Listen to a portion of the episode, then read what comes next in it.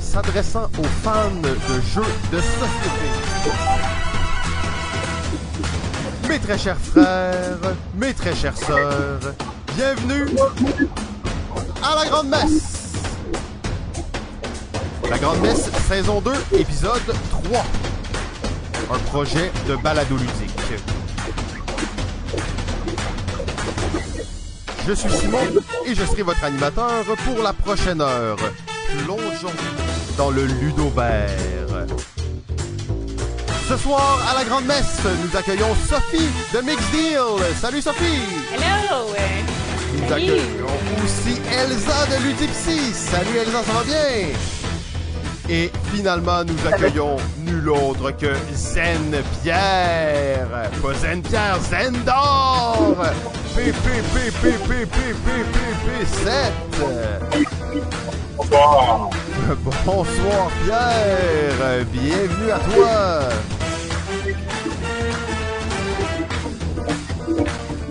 Sa femme, sa femme, ben oui, on a du feedback de partout, c'est pas grave. Ok, ok, ouf. Il fait chaud, il fait chaud, on est là pour communier ce soir. La Grande Messe, un projet unique en son genre, un talk show euh, pour les mordus de jeux de société. On célèbre le jeu sous toutes ses formes et on propage la réflexion sur le ludique en compagnie de collaborateurs, et collaboratrices de grande envergure. Oui, mes amis. Pendant que Balado Ludique prépare sa saison 8, on récidive avec ce projet pastoral auquel on rêve depuis plusieurs années, bien qu'il aura fallu une pandémie mondiale pour nous motiver à le faire. Je vous souhaite la bienvenue dans notre église et je vous salue à la maison, en direct, en différé, dans vos oreilles, en vidéo, peu importe la plateforme sur laquelle vous nous suivez. Si vous êtes là en direct, bien entendu, n'hésitez pas à commenter dans le chat. Euh, salut tout le monde. Euh, alors, euh, bien entendu, comme toujours, une très belle soirée. Je vous présente nos collaborateurs, collaboratrices. Premièrement, nous avons Sophie de Mix Deal. Salut Sophie, ça va bien? Salut, ça va bien toi? Oh, très bien, très bien. Alors, avec Sophie, on a eu la chance d'ailleurs de faire un, un podcast il n'y a pas si longtemps ensemble. Oui. Merci de l'invitation. Euh, C'était très, très apprécié. Vous pouvez trouver ça sur Mix Deal. On parle de consommation et jeux. Ça fait Mhm. mal, ça fait mal. Je ronge les ongles. Euh, Et là là. et ben sinon, euh, Sophie, qu'est-ce qui se passe de ton côté au niveau du jeu de société? Qu'est-ce que tu as fait de bon? Eh Seigneur, plein de choses. Euh, ben, ben, ben, j'ai traîné mon masque, mais à part de ça, euh, côté consommation de jeu, euh, petite anecdote, parce que Simon nous a demandé de raconter une anecdote de jeu, fait que voilà, je vous raconte ça. vous avez eu une euh, semaine pour vous secret. préparer, là. Fait que. Ouais, ouais, c'est ça. fait que, fait que c'est ça, c'est pas un secret pour personne que je suis une grande fan finie de Awaken Realms. Euh, Pour ceux qui le savaient pas, voilà. Euh, Puis mon plus gros regret, en fait, de tout ça, c'est que j'ai connu la compagnie après que Lords of Hellas est sorti sur Kickstarter. Fait qu'il me manquait une tonne de patentes, tu sais. Puis là, ça me dérangeait. Mais, mais, mais c'est ça, c'est passé, c'est passé, qu'est-ce que tu veux? Puis l'autre, L'autre fin de semaine, j'ai travaillé le samedi. Euh, je fais des semaines un peu de fou. Puis le dimanche, c'était ma seule journée de congé. Je me lève le matin, je regarde Facebook en me levant. Je suis assis dans mon lit, sur mon cellulaire, je vois un gars, il annonce Lords of Hellas version Kickstarter à vendre, puis à un prix quand même correct. Là, j'étais comme, OK, c'est un peu cher, mais je comprends que c'est un Kickstarter. Fait que là, je le contacte, je lui dis, écoute, je suis intéressée. Mais est-ce que c'est correct si on peut baisser le prix un peu? Tu sais, je suis comme ton jeu, il vaut tant, tu sais. Fait que je suis prête à, faire un bout de chemin, mais tu sais, raconte-moi à quelque part. Puis là, je m'attendais à me faire revirer de bord, mais il a fait non, non, c'est parfait. Fait que je fait ah ben, parfait. Fait que j'ai dit parfait, je peux aller le chercher aujourd'hui. Puis là, euh, le gars il fait parfait. Moi j'habite à, à, à Québec, t'habites où? Fait que. Fait que, fait que c'est ça. Fait que j'ai fait un aller-retour Québec en me levant le dimanche matin qui était totalement pas prévu, juste pour aller chercher Lords of Hellas quand j'avais un live de planifié dans l'après-midi. Les gens sont fous dans la tête. Les gens sont fous, fous, fous. Eh, fait que c'est ça, c'était mon anecdote. euh, Ah, de très cool. Ben, on te retrouve tantôt pour une, euh, une chronique. J'ai bien hâte d'entendre ça. On va se diriger du côté d'Elsa. Salut Elsa, ça va bien? Eh oui, bonjour. Ben oui. Qu'est-ce que toi t'as fait de bon ces derniers temps? Canicule et jeux de société, c'est un bon mélange en temps normal. Ah oui, mais tu sais, on peut parler de, de, canicule et de masques et de jeux de société. Oui, c'est une anecdote qui, euh, ouais, euh, oui, ça avait déjà chaud. Hein. C'est une anecdote qui concerne euh, Sophie euh, puis David aussi, David Couteau. ben justement, hier, on s'est rejoint pour notre première événement en, en personne oh. de jeux En quatre mois. Ah ouais, ouais, croire. Dans notre caverne pour aller affronter la chaleur et les jeux de société à l'extérieur. Fait qu'on a essayé de faire euh, une journée et soirée et matinée de, de jeux de société en respectant toutes les consignes. Fait qu'on avait chacun notre masque, on avait nos bouteilles de purée, nos petites lingettes Des lingettes désinfectables. Et voilà, qui sentent bon. Puis euh, ça s'est bien passé, mais mine de rien, dehors, en pleine canicule, un moment donné, genre, juste de déplacer un pion puis on se suivait. ah, ouais, ouais, c'est ça. C'est lourd un meeple. C'est plus lourd qu'on le pense. C'est lourd, c'est lourd. Puis lancer des dés, là, le mouvement, là. C'est ça. On manquait d'entraînement, là. Quatre mois sans jouer, là. Ça a été commencer les dés. C'est vrai que c'est long, c'est long. Euh, mais je suis content que vous l'ayez fait. Dans deux semaines, on pourra peut-être euh, faire une journée quand vous serez officiellement non covidien. Euh, ben, on se revoit tantôt pour ta chronique, Elsa. On se dirige du côté de Zendor, PPPPP7, la légende vivante. Oui, bonjour Pierre. Hello, hello. En forme? Bon, comme ça va, comme ça va. Euh, avec des canicules comme ça, on peut pas vraiment être au maximum de la forme. Hey, viens pas, viens pas nous inventer des affaires. On le sait que t'as passé la canicule dans un sous-sol à l'air climatisé. T'as pas eu chaud une fois à part la seule fois où t'es sorti de chez toi. Fait que c'est... Moi, j'essaie pas d'être solidaire, hein. Je veux dire, euh, si, tu veux vraiment ramener tout ça à moi, je vais le faire, Mais j'essaie d'être solidaire à votre cause. fait que qu'est-ce que t'as fait de bon? T'as-tu joué à des jeux, toi? T'es-tu risqué à jouer? Ah, j'ai fait ça. Euh, mais je ne joue pas aussi souvent qu'on peut le penser. Euh, je suis pas mal dans, je dirais, la création de jeux, euh, le test euh, de prototypes. Bon, ça, par contre, on peut, on peut jouer quand on teste des prototypes. Euh, ça m'arrive des fois aussi d'avoir des échos de cancans de canard. Maintenant, est-ce que les cancans de canard, ça fait vraiment des échos? Ce sera la, la, la question. Euh... Oui, ça puis euh, on, on, on essaie d'analyser, puis on n'a pas réussi à trouver la réponse. Parce que hier, on a joué à TTMC. Et c'est ça, comme c'est euh, c'est Pierre qui a composé la majorité des questions, on avait une question par rapport à sa question, et voilà. c'est ça, on se demandait le, le cancan ou les canards avaient un écho. Ouais, c'est ça. Ben oui, parlant d'écho, justement. Euh, Caca de canard, euh, semble-t-il que ça fait pas d'écho euh, à la base parce qu'une voix de canard, c'est pas assez fort pour le faire, mais ça peut le faire si on l'amène dans un environnement qui peut avoir des des euh, prédispositions pour ça. Euh, Voilà. Maintenant, j'ai joué, moi, dernièrement, à un jeu qui m'intriguait beaucoup, qui vient de sortir sur le marché, qui s'appelle Cosmic Encounter Duel Un de tes favoris Cosmic Encounter normal. C'est un de tes jeux clés et forts. Là. Oui, tout à fait. Euh, ben, les créateurs de Cosmic Encounter sont des auteurs que j'apprécie énormément. Je dirais même que c'est mes auteurs préférés dans tous les auteurs de jeux. Euh, maintenant, euh, je sais que Cosmic Encounter, c'est un favori de Simon aussi. Et Cosmic Encounter Duel m'intriguait beaucoup pour ça, justement. Mais euh, bon, j'ai su à la dernière minute que ce n'était pas les créateurs du Cosmic Encounter original qui l'avaient fait, mais plutôt un autre auteur, euh, un auteur maison, je dirais, de euh, la maison d'édition Fantasy Flight, qui finalement est responsable du Cosmic Encounter Duel. Et en fait, euh, ce qu'il faut comprendre, c'est que j'ai l'impression qu'ils ont plutôt essayé de faire une espèce de coup publicité avec ça. Oh euh, non, ils n'ont pas utilisé le nom d'un jeu connu pour en vendre plus, des petits jeux à côté de ça. Hey, hey c'est... personne n'oserait faire ça. Ouais, ouais, ils ont osé faire ça. la personne qui a travaillé là-dessus s'appelle Frank Brooks, qui est une personne qui a travaillé sur plusieurs types de Fantasy Flight. À ma connaissance, c'est pas un homme qui a été à l'origine d'un jeu au complet ça se voit pas mal. Euh, c'est malheureux, mais euh, ce qu'ils ont tenté de faire euh, avec euh, Cosmic 52 Duel, euh, c'est quelque chose qui est finalement euh, pas très réussi parce qu'on a l'impression qu'ils ont fait trop de règles pour qu'est-ce que c'est. Euh, quand vous jouez à un jeu que vous avez l'impression qu'on pourrait enlever des règles, ça serait plus fun. C'est jamais un ben, bon signe, ça. C'est pas un bon signe, et ça, c'est un parfait exemple. D'ailleurs, ça a toujours été ça, l'idéal d'un jeu à créer, c'est de faire le mieux avec le moins de règles possible. Et ça, c'est le contre-exemple parfait. Euh, et euh, bon, vous allez voir sur Board Game Geek, vous allez voir des notes quand même assez hautes, 7.8 jusqu'à maintenant de ce jeu-là, mais ça, ça démontre justement que Board Game Geek n'est pas toujours associé à, la sacro-sainte euh, irréfutabilité euh, de la qualité d'un jeu. Euh, très souvent, c'est très subjectif. Contre Board Game Geek, il, est rendu, c'est lui qui a repris le, volet un ennemi à la minute, on dirait. Il est parti, on lui a dit qu'est-ce que t'as fait de bon? Ça c'était de la merde, ça c'était pas bon, ça ça marche pas. il s'est lancé, waouh. Voilà. Donc, euh, ben, c'est un peu comme euh, Board Game Geek. En fait, je compare souvent ça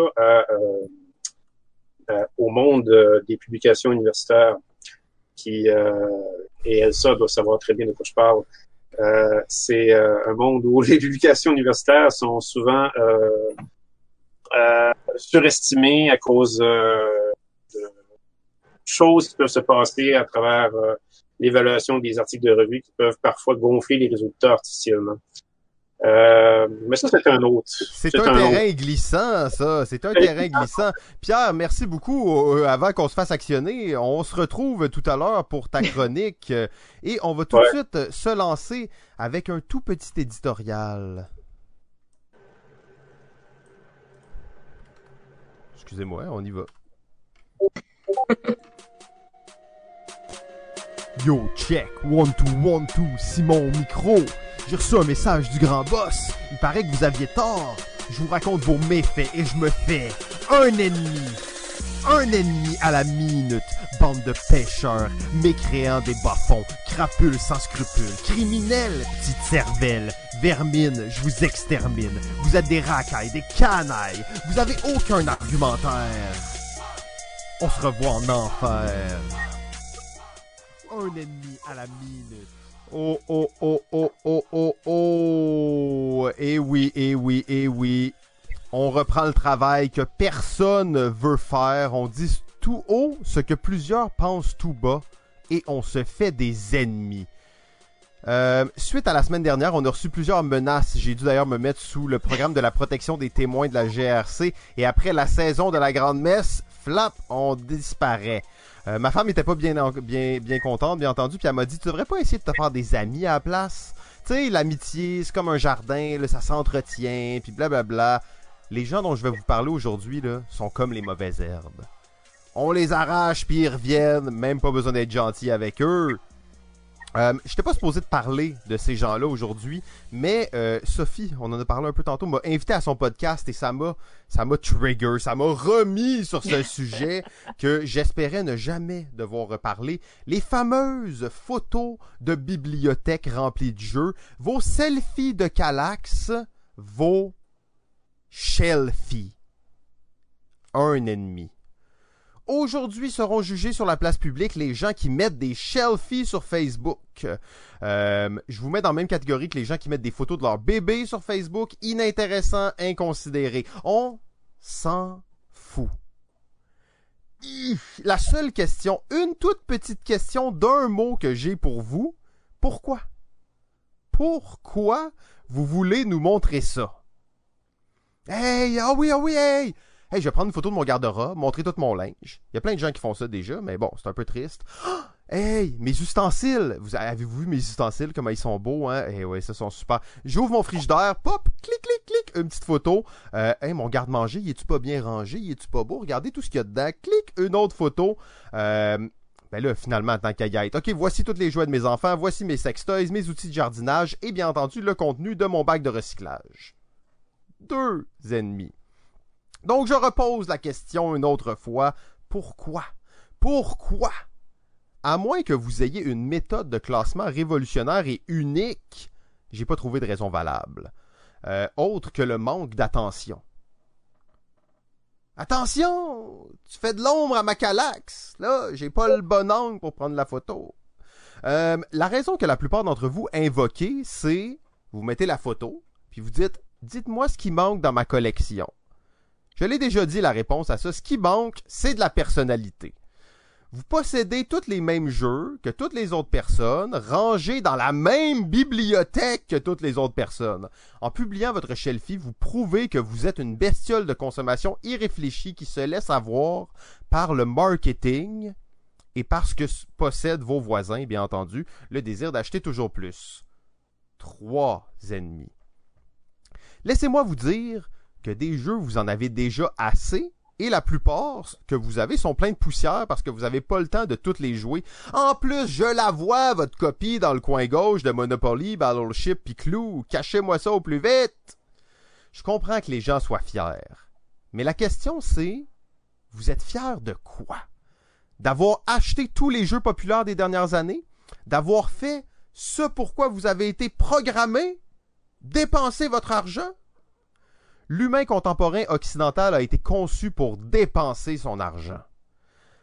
Par contre, tous les, experts en marketing là, commencent à, changer le son de cloche et on n'est plus vraiment dans le but de, dépenser son argent. C'est plus assez pour satisfaire les gens de leur vide intérieur, mais maintenant il y a quelque chose de plus important que de dépenser son argent, le statut. Le statut social. La validation par les pairs, la reconnaissance par les likes. La reconnaissance par les likes. Quatre ennemis. Que vous voulez ou non, que ce soit inconscient ou non, la réponse est claire. On investit notre argent durement gagné pour combler nos existences vides de sens. On le fait sous le joug d'un système capitaliste qui nous hypnotise à coups de publicité. Et quand le trou dans notre âme est trop grand, on publie l'étendue de nos achats sur les réseaux afin de valider notre existence. Un like. Oh, c'est bon, j'existe. J'existe. 10 likes. Oh, hey, j'ai bien fait d'acheter tous ces jeux-là. 100 likes. Quel bonheur. Je suis aux anges. Je veux revivre cette sensation. La prochaine fois que je vais publier une photo, je vais mettre mes petites figurines de super-héros de Marvel et mes bouteilles d'alcool pour montrer toute l'étendue de mes hobbies. 5 ennemis. 5 ennemis? mais peut-être un futur ami. Comment est-ce qu'on peut en vouloir à une graine de germer, à un arbre de pousser, à un cheval de galoper? Nous sommes tous prisonniers de cette société de fous. Je ne vous en veux plus. Je comprends maintenant vos motivations et je m'excuse. Sincèrement, je m'excuse. Sachez, frères et sœurs gamers, que je vous aime. Je valide votre investissement, mais au-delà de votre collection et de vos jeux, je valide les heures passées à lire des règles ou à les expliquer, les cris et les rires autour de la table, les fins de semaine entassées dans un chalet pré-Covid à maximiser les heures de jeu. Je valide les gamers un like pour chacun d'entre vous. Le hobby n'est pas fait de carton et de plastique, mais bien de chair et de sang. Au lieu de mettre de l'avant le produit, mettons de l'avant l'humain, celui et celle qui chaque jour transmet sa passion du jeu comme il peut. 2020 a déjà été assez difficile comme ça. Misons sur le positif. Cessons de, valoriser l'investissement et valorisons le jeu, le vrai. Cessons d'être des bestioles de consommation et revenons à l'essence. Homo ludens, l'homme ludique. Amen et amour. Ok, ok, ok. Alors, euh, ben c'est ça, hein, il n'y a pas grand-chose de plus à dire. On va tout de suite passer à notre première chronique du jour. Excusez-moi, il faut que je prépare le jingle. Ça demande, euh, j'ai chaud, j'ai chaud. Avez-vous chaud? Il fait chaud, hein? Il fait chaud. Il fait chaud, il fait chaud. Elle connaît tous les trucs. Oui, elle nous éduque. Attention à la chute, c'est une vraie brute. Avez-vous votre parachute? Je vous le dis ça percute. Vous ferez des culbutes à cause de tous ces trucs.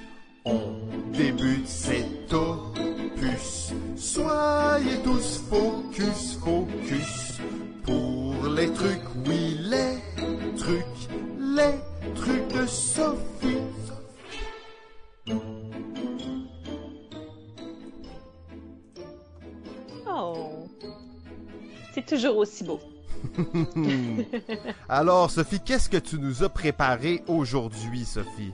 J'ai préparé un sujet, Simon, que je pense que tu vas aimer. Je dis ça de même, là, mais je pense que ça va te plaire. Oh, yeah, je suis là, je suis là, je suis prêt. Mhm. Fait que moi, je vais vous parler de comment euh, jouer à vos jeux de société. Tu sais, ceux qui prennent la poussière dans votre bibliothèque, là, comment faire pour qu'ils ressortent assez souvent pour que ça vaille la peine? Parce que c'est le fun d'avoir des jeux, c'est plat d'avoir des jeux qui emmagasinent la poussière. Fait que moi, j'ai ramassé des trucs dans les dernières semaines pour vous trouver une façon, justement, eh, que ça arrive pas, que vous jouez à tous vos jeux. Même si, dans, dans un an, des fois, c'est pas possible de passer à travers toute la collection, on va s'entendre. Mmh, Mais quand important. même, s'ils ressortent de façon régulière, puis régulière, ça peut être... S'ils ressortent, on est content. Bref, Effectivement. Parce qu'un jeu, c'est un investissement à long terme. Fait que c'est ça. Quand tu l'achètes, tu l'achètes, puis tu te dis, ben c'est pas grave, dans cinq ans, je vais y je encore y jouer de temps en temps, puis être content d'avoir ce jeu-là. Ben c'est ça. Fait que, mes trucs. Le premier, c'est cheap. C'est cheap pourquoi? Parce que ben j'ai fait une chronique là-dessus la semaine passée.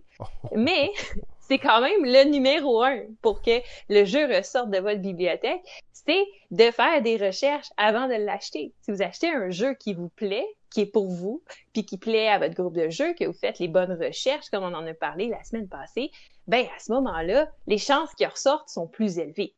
Vous partez déjà sa bonne base. Ensuite de ça, ben c'est de bien apprendre les règles d'un jeu. Parce que le problème qu'on voit souvent, surtout avec des grosses collections, là, ce qui arrive, c'est que tu apprends le jeu, tu y joues, puis après ça, tu le mets de côté, puis ben, il prend la poussière, puis là, t'arrives à une soirée de jeu, tes amis sont comme, Hey, ça serait vraiment le fun de jouer à ce jeu-là, puis t'es comme, mais c'est vrai, ça fait longtemps qu'on y a pas joué, règles. mais il faudrait que je relise les règles. Ah, ça, ça tue, ça, ça tue le fatigant. mood. Ça, c'est fatigant. Fait que là, là, le truc, OK, le, c'est que quand vous l'achetez, premièrement, là, jouez pas juste une partie de votre jeu pour le mettre de côté, faire un X à checklist, c'est fini, là. Jouez deux, trois, quatre fois, histoire de devenir bon, de bien connaître le jeu, tout ça. Puis après ça, en fait, ben, vous allez mieux maîtriser les règles. Déjà là. Fait que, comme ça, ça va être plus facile, vous allez mieux connaître le jeu.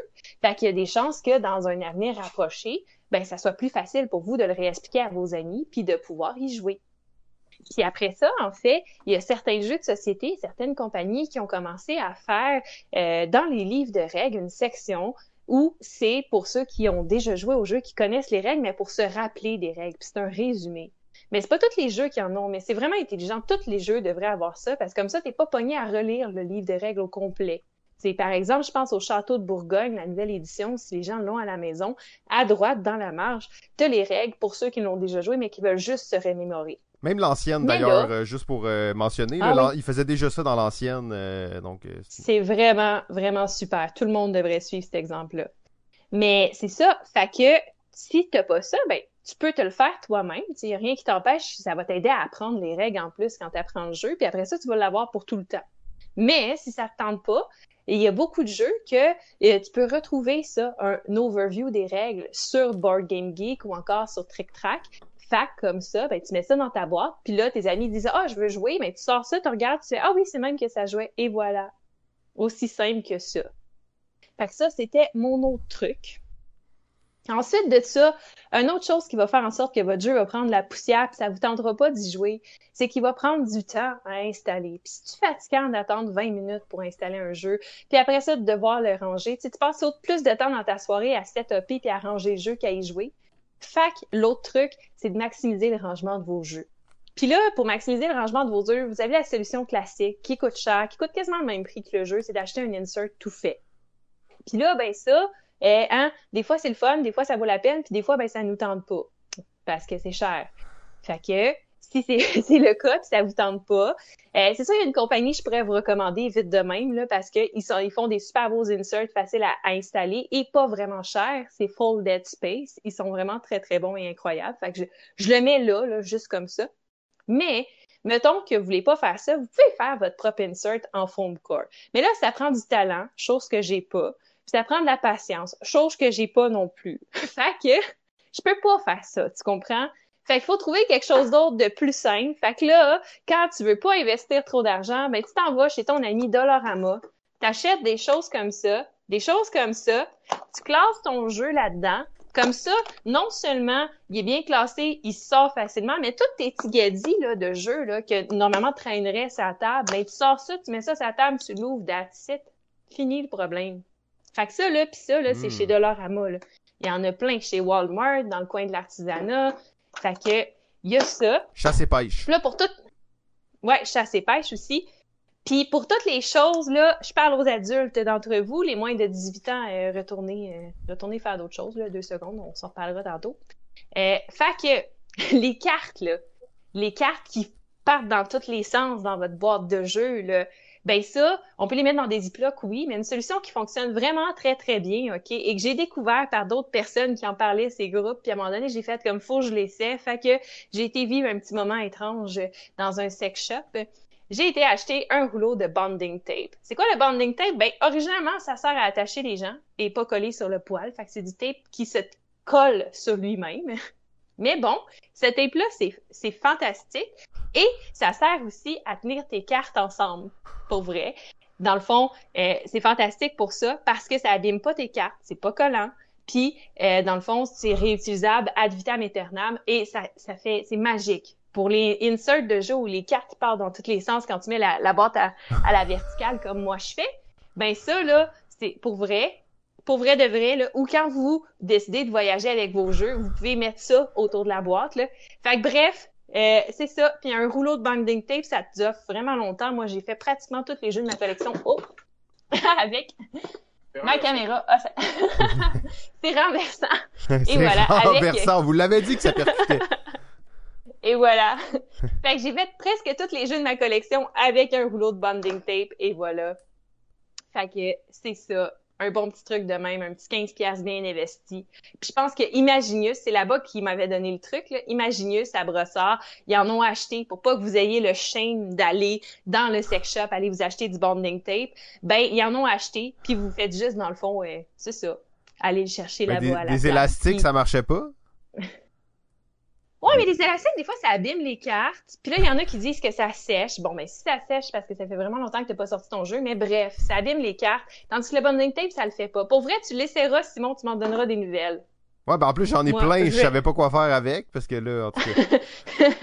Et euh, voilà, tu vois, tu vas trouver une deuxième utilité à ton bonding tape. Ben ouais, moi j'aime bon, ça. Fait que euh. là-dessus, euh, là-dessus, j'en étais où? fait à part de ça, on peut aller dans l'électronique s'il y a des choses intéressantes à faire là-dedans. Dans l'électronique. Je sais même pas on est rendu où là dans l'électronique? J'ai peur où elle s'en va, mais bon. Calmez-vous, calmez-vous. Tu me dis que c'était 18 ans et plus, c'est Simon là, fait que. Ouais, ouais, ben oui, oui. Son émission. on oublie toujours de le dire avant de dire qu'est-ce qu'il faut, mais c'est bon. On te redonne la parole, c'est bon. non. En fait, si on va dans l'électronique, je parlais d'applications sur le téléphone pour les jeux de société, là. Fait que c'est ça, ma spécialité, c'est les jeux, on s'entend. Euh, fait que c'est ça. Fait que des applications pour traquer ta collection, traquer tes parties aussi. Si t'as, si assez de discipline pour le faire. Moi, j'ai assez de discipline pour traquer ma collection dans, dans une application. Traquer mes parties, je le fais pendant une semaine. Je me trouve vraiment cool, puis je suis vraiment investie là-dedans. Puis la semaine d'après, ben ça prend le bord, puis je le fais plus pendant cinq mois. Mais si jamais tu le fais, ben ce qui est vraiment cool, c'est que tu peux traquer toutes tes statistiques. Le fait que là, tu peux savoir qui gagne tout le temps dans un jeu, ce genre de choses-là.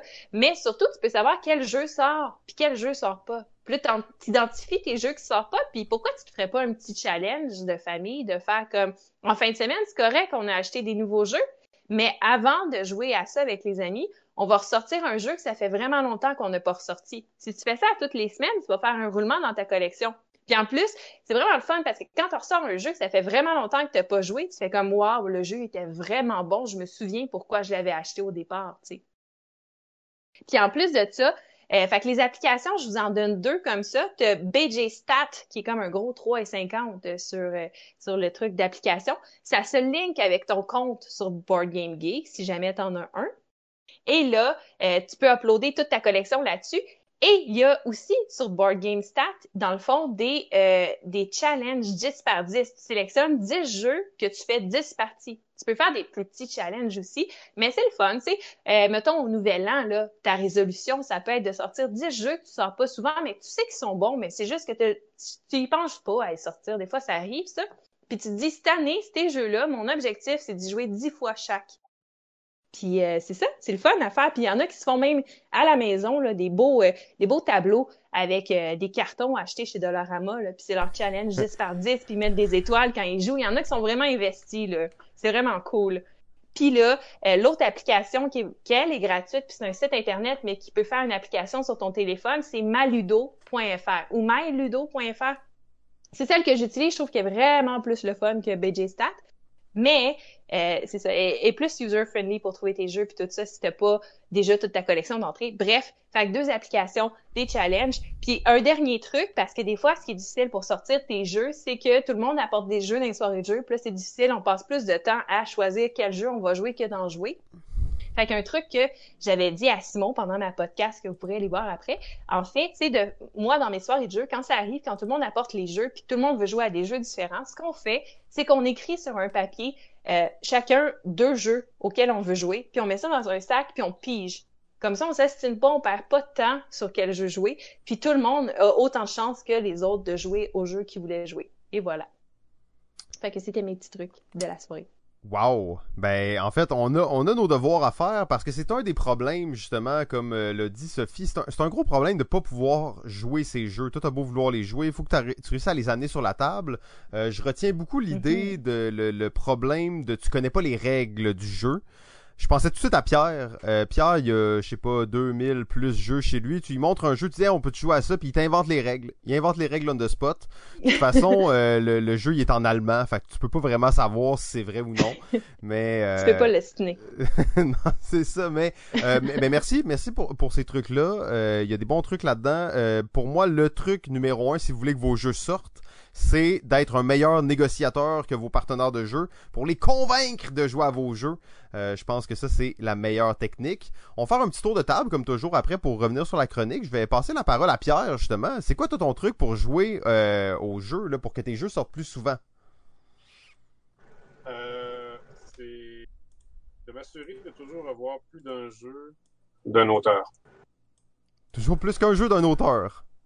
Oui, parce que si j'achète un jeu, moi, je vais toujours vouloir acheter un deuxième jeu du même auteur pour m'assurer que si ce jeu-là a été apprécié par des joueurs, je vais leur dire Ah ben, ça tombe bien, j'en ai un autre que tu devrais aimer.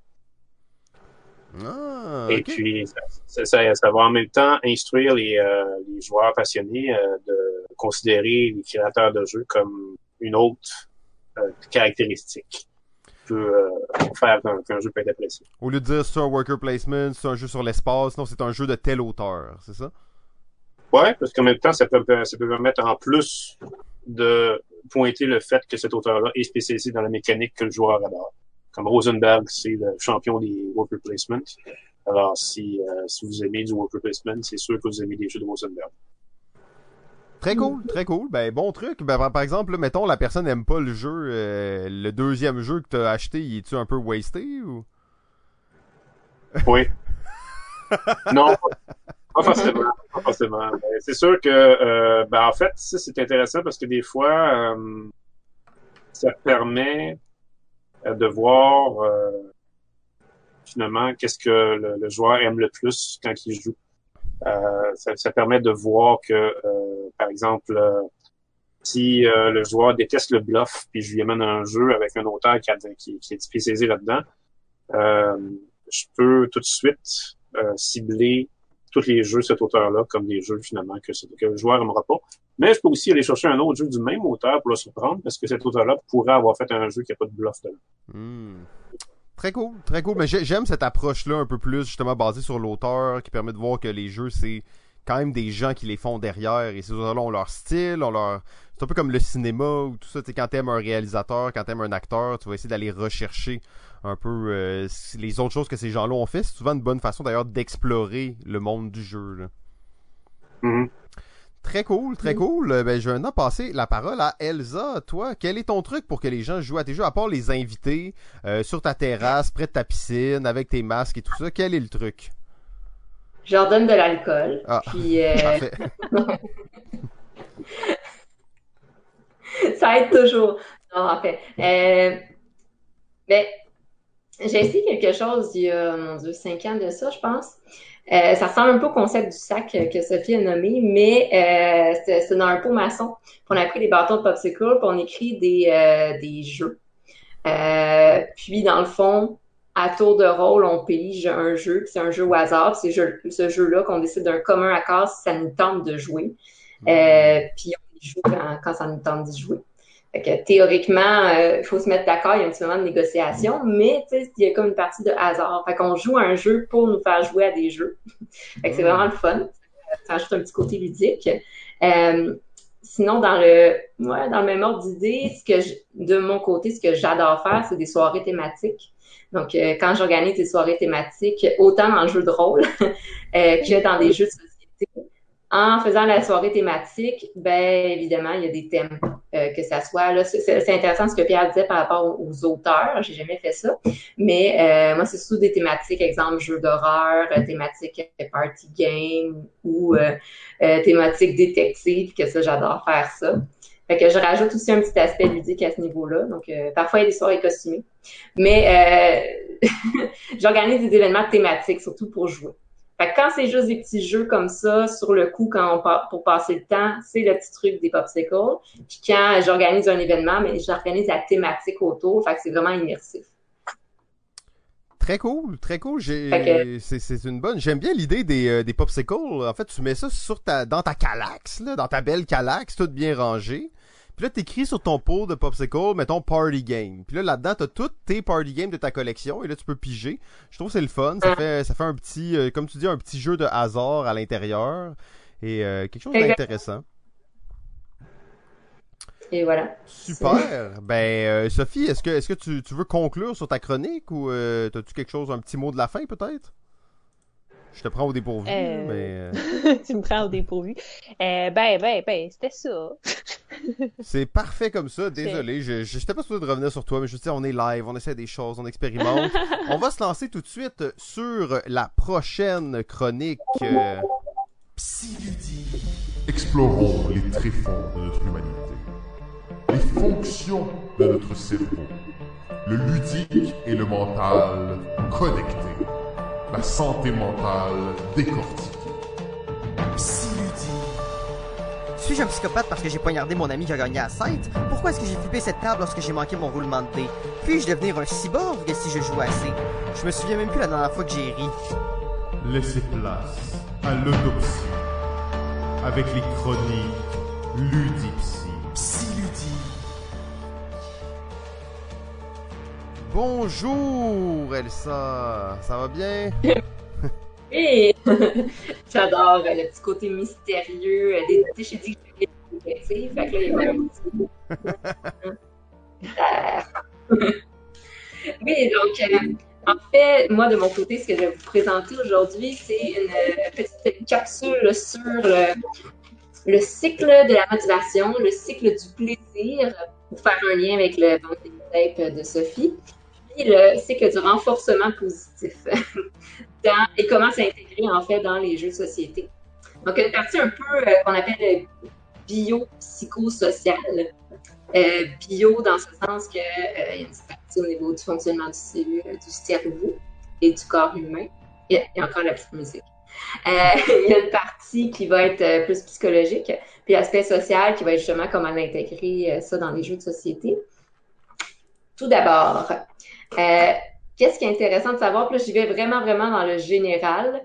Euh, si vous allez plus en détail, je fais un petit coup de pub, là, mais il y, a, un site internet, ça s'appelle Le cerveau à tous les niveaux, qui est fait par l'université euh, McGill. C'est super intéressant. Vous prenez là-dessus, puis vous pouvez comme cliquer sur différentes thématiques, exemple gestion de la douleur, les stades du développement. Puis, il y a plein d'informations au niveau, ça part du moléculaire jusqu'au niveau social. Donc, une bonne source d'information pour aller plus en détail. Ici, je reste en surface. Donc, qu'est-ce qui est important de comprendre, c'est que notre cerveau, le cerveau de l'être humain, fonctionne pour euh, atteindre ce qu'on appelle l'état d'homéostasie. L'état d'homéostasie qui est une atteinte d'équilibre dans le corps. Donc, c'est très simple. Notre cerveau veut notre bien-être par l'atteinte de l'équilibre. Il y a différentes manières d'atteindre cet équilibre-là. Notamment, notre cerveau nous incite à passer à l'action. Inciter à passer à l'action, qu'est-ce que ça veut dire? Ça veut dire répondre à nos besoins. J'en ai déjà parlé, il y a des besoins fondamentaux. Par exemple, j'ai faim, un besoin de base, ben, mon cerveau va me donner de l'énergie pour passer à l'action. Mon corps va me donner de l'énergie pour passer à l'action pour aller me nourrir. Mais les besoins, il y en a des besoins fondamentaux, mais il y a aussi des besoins euh, plus ludique, on va dire. Par exemple, j'ai besoin d'avoir du plaisir, j'ai besoin de jouer un jeu, j'ai besoin de me valoriser à travers le jeu. Mon corps va me donner l'énergie pour passer à l'action, aller chercher ce jeu de société, l'installer, faire tout le setting et commencer à y jouer. Donc, notre cerveau nous incite à passer à l'action. Notre cerveau nous incite à atteindre un état de plaisir à travers des sensations plaisantes, puis à travers les récompenses ce qu'on appelle le cycle de la récompense, que notre cerveau enclenche naturellement, mais qu'on peut aussi aller recréer à travers différents outils et techniques. Puis on le voit beaucoup dans les jeux vidéo, mais on le voit aussi dans les jeux de société. Euh, d'une certaine manière différente, euh, le cycle de la récompense et du renforcement positif qui fait en sorte qu'on va ressentir du plaisir en jouant et qu'on va vouloir rejouer à chaque fois. Et enfin, notre corps nous amène à atteindre un état de satisfaction. L'état de satisfaction, ben, c'est qu'on est fier, on a atteint notre équilibre, on va se sentir dans le bien-être. Donc ça, c'est le cycle naturel qu'on veut essayer d'atteindre, c'est ce qui nous amène au bien-être, au bonheur, en d'autres mots. Ça a l'air simple, ça, a l'air tout simple, non? Ça a l'air tout simple, hein, c'est ça. Let's go, passez à l'action, jouez à des jeux, soyez heureux. Fin. D'un sens, on a comme des circuits, si on nomme un peu comme ça, des circuits qui se sont connectés dans notre cerveau. On a le circuit qu'on appelle le circuit euh, désir, action, satisfaction. Puis on a le circuit fuite et évitement. Le circuit fuite et évitement, c'est celui de la punition et de l'évitement.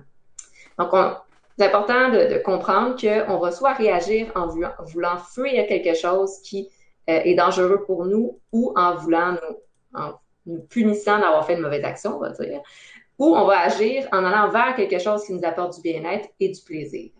Donc, on est très simple, les êtres humains. On fuit, puis on va vers ce qu'on aime. J'ai beaucoup moins parlé ici du renforcement, euh, pas du renforcement, mais de la punition puis l'évitement parce que on pourrait, ça serait vraiment intéressant. En fait, j'ai une pensée, je préfère une belle analyse là-dessus, comment c'est représenté dans les jeux de société. Je pense que c'est peut-être moins représenté, mais j'allais plus de l'autre côté, euh, du côté circuit récompense.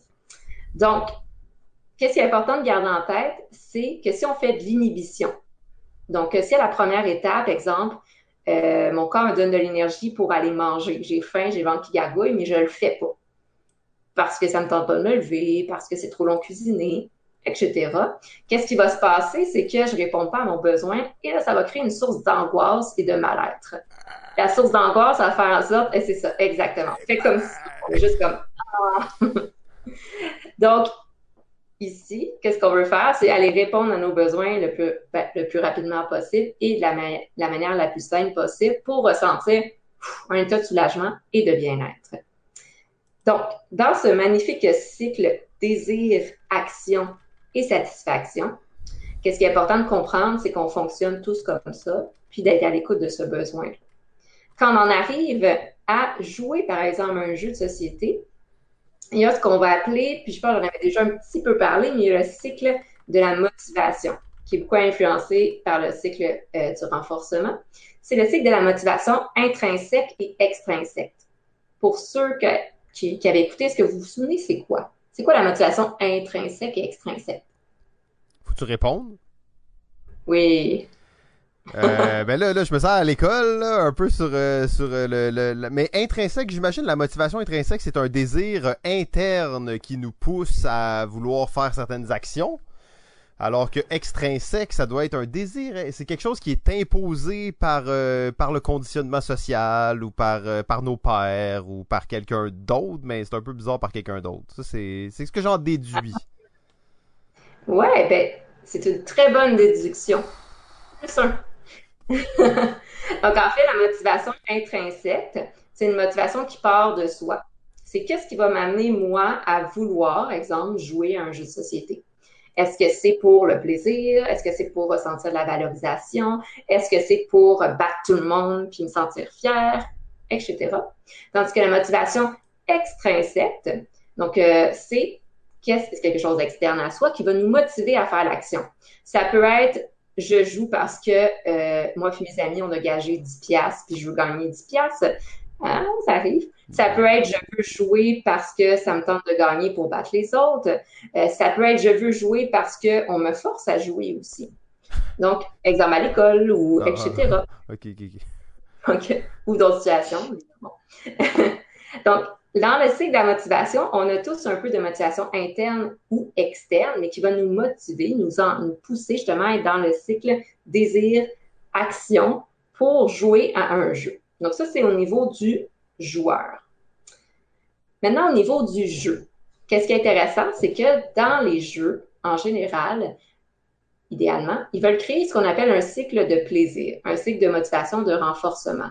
Ça, c'est vraiment ce qui, justement, s'active dans notre cerveau et qui nous pousse à répéter quelque chose.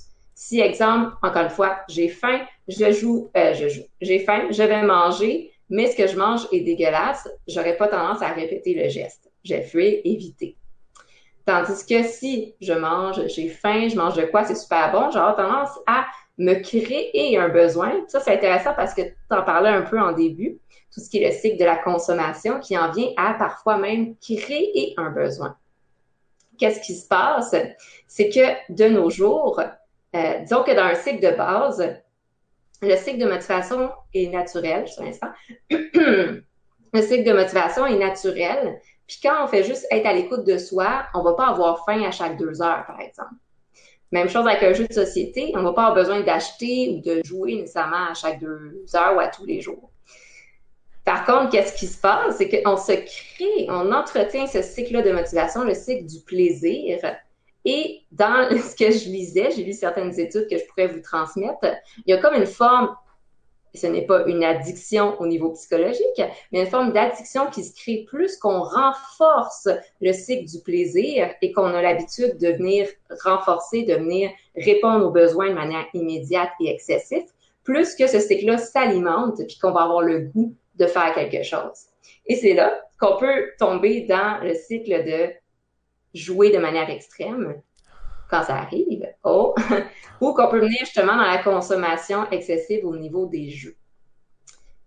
De l'autre côté, je nommais qu'il y avait le renforcement positif et le renforcement négatif.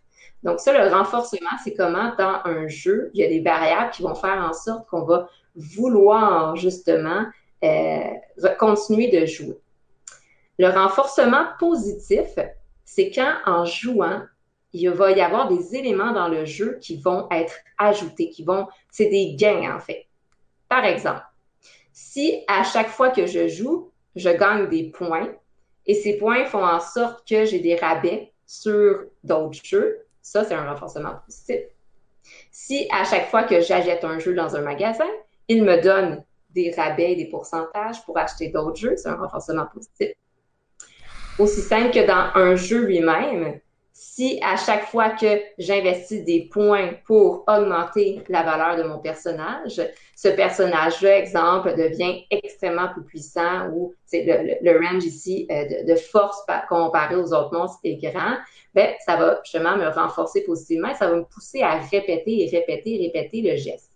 Au départ, c'est une décision qui est consciente, mais plus qu'on est dans le renforcement positif, plus que ça vient un conditionnement et qu'à un moment donné, on s'en rend plus compte, puis on fait juste répéter le geste sans prendre conscience. Donc ça, c'est le renforcement positif. D'un autre côté, on a le renforcement négatif qui est d'enlever quelque chose de négatif quand on fait un certain un acte ou un geste. Je retourne ici dans le contexte des magasins de jeux, par exemple. Si plus j'achète, plus qu'ils enlèvent les taxes, par exemple, ou plus qu'ils enlèvent un montant sur ma facture. Renforcement négatif. Donc, renforcement, mais il enlève quelque chose euh, de désagréable, ce qui va faire en sorte que ça va me pousser encore plus à vouloir consommer. Si je retourne dans le concept vraiment du jeu en tant que tel, euh, c'est des choses qui peuvent arriver aussi. Si, si à chaque fois que euh, j'upgrade mon personnage et que j'investis, euh, je sais pas, de, de, l'argent ou est-ce que j'investis des, pouvoirs pour upgrader son level, il m'enlève des malus ou m'enlève des choses négatives. Ça fait en sorte que je vais vouloir répéter encore une fois le geste pour réussir à atteindre un état de, de bien-être, de satisfaction. Donc ici, qu'est-ce qui est intéressant de voir, c'est que ce cycle de motivation, le cycle du plaisir, est normal. On l'a tous théoriquement, théoriquement, chez tous les êtres humains. Par contre, c'est important d'en prendre conscience. C'est important de voir comment est-ce que ça nous influence dans nos habitudes de jeu et dans nos habitudes de consommation.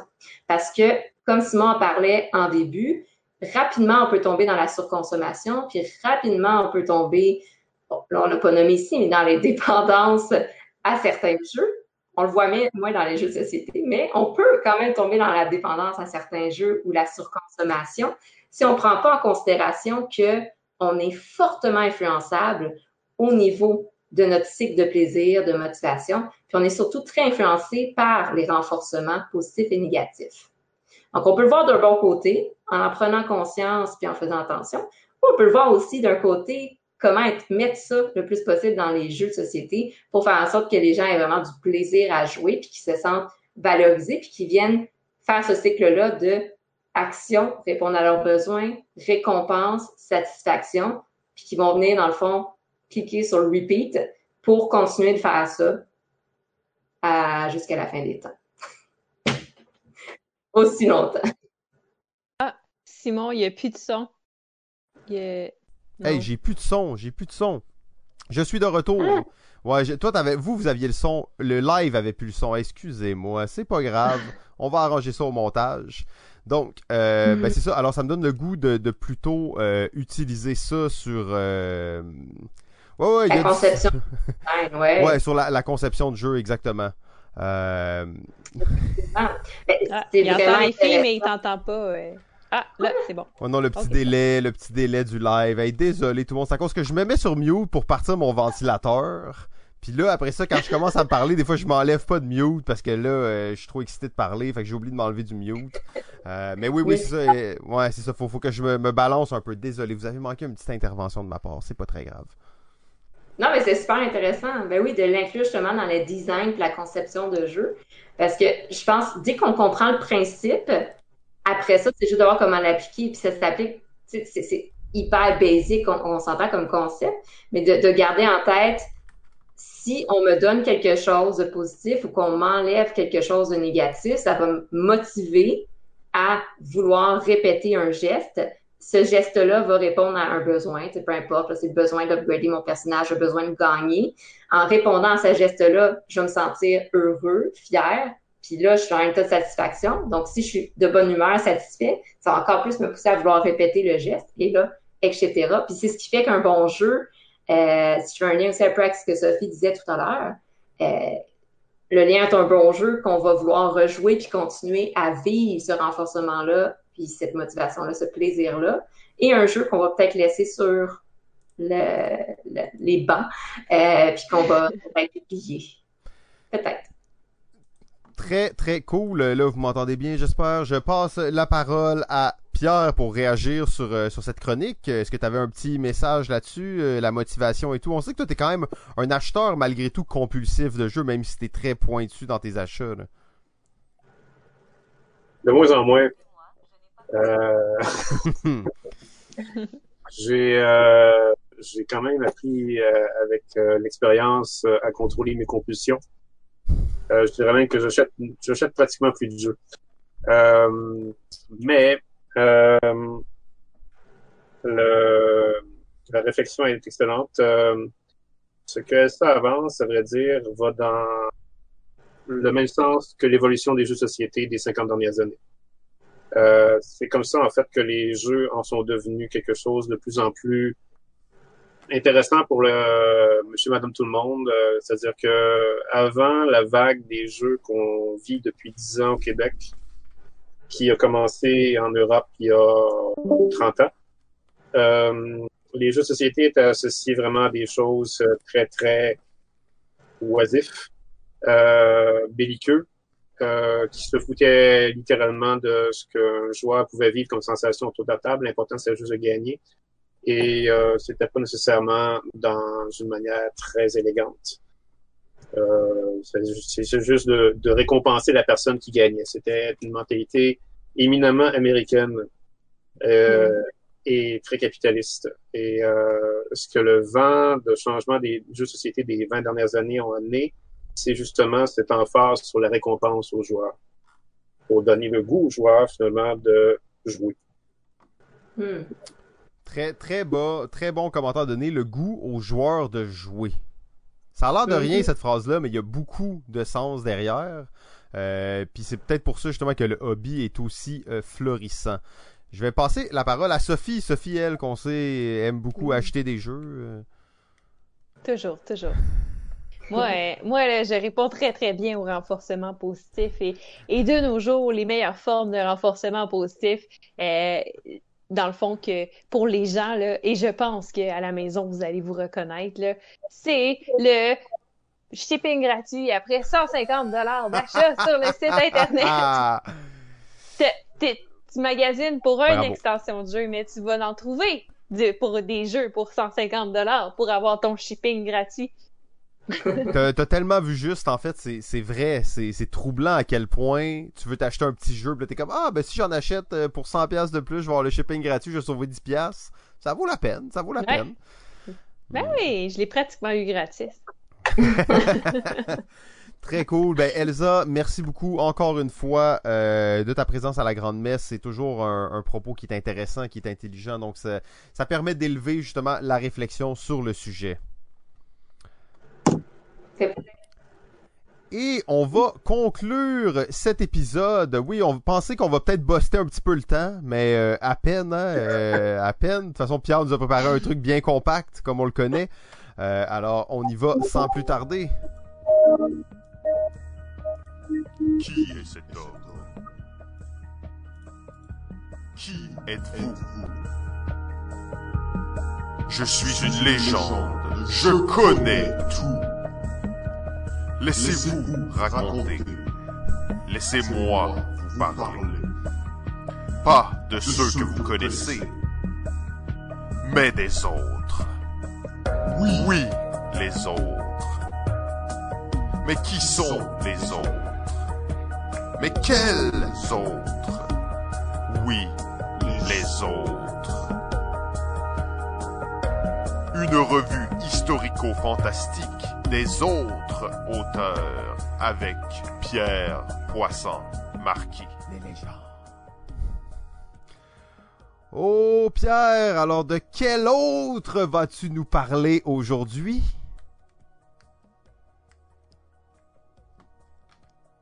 Oh, attends une seconde Pierre, j'ai un petit euh, problème technique. C'est bon. C'est parfait, t'es, es, avec nous, t'es là. Quel autre, de quel autre vas-tu nous parler? Oui, euh, en fait, euh, ben, je vais faire la suite de ce que j'avais dit euh, dans mon dernier passage. Euh, je vous avais parlé d'Alexandre la dernière fois. Cette fois-ci, je vais vous parler de son collègue, son premier collègue qu'il a eu dans sa vie, euh, qui l'a vraiment aidé à, à faire euh, progresser le monde du jeu de société comme lui l'avait fait. Et ce collègue-là s'appelle M. Sid Saxon.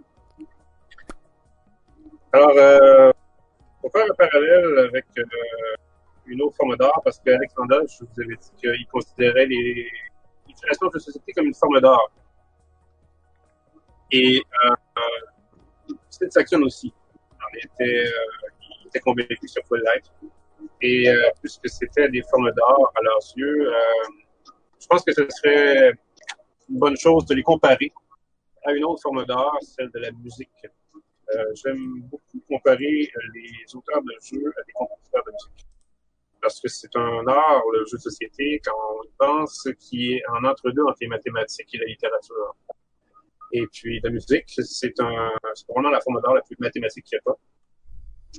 Et euh, ben, les compositeurs de musique, assez curieusement, dans leur évolution de leur art, vont faire penser à comment les jeux de société ont évolué.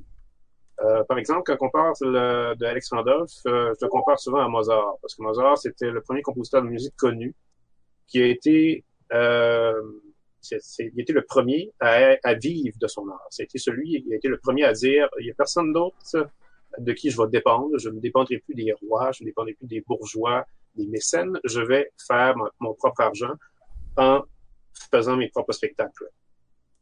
Euh, ça a fonctionné pendant un certain temps, mais après ça, ben, il est tombé dans la faillite. Il est mort, euh, ruiné, Mozart.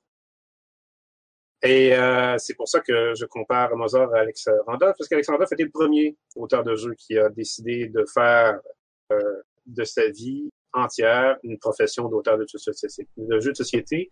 Puis est-il Et... mort ruiné ou... Euh... Non. okay, euh, Alex Randolph a toujours euh, été en moyen toute sa vie il venait d'une famille riche, alors ça l'a aidé. Mais si Alexandre était le Mozart de société, c'est que lui, en était le Beethoven. J'aime ça, les comparaisons de même, ça me donne des frissons, même s'il fait 37 degrés. Et euh, pour bien des, euh, des, raisons, Beethoven était similaire à Sid Saxon. D'abord parce que Sid Saxon est probablement l'auteur de jeux dont on a le plus de documentation sur sa vie, comme Beethoven l'a été, puisque Beethoven était sourd. Alors, il n'y a pas le choix d'écrire pour faire qu'est-ce qu'il disait. C'est comme ça qu'on a réussi à retracer tout ce qu'il a fait dans sa vie. Euh, et Beethoven a absolument profondément changé son art à un point tel que les musicologues vont souvent dire qu'il y a un avant Beethoven et il y a un après Beethoven dans l'histoire de la musique.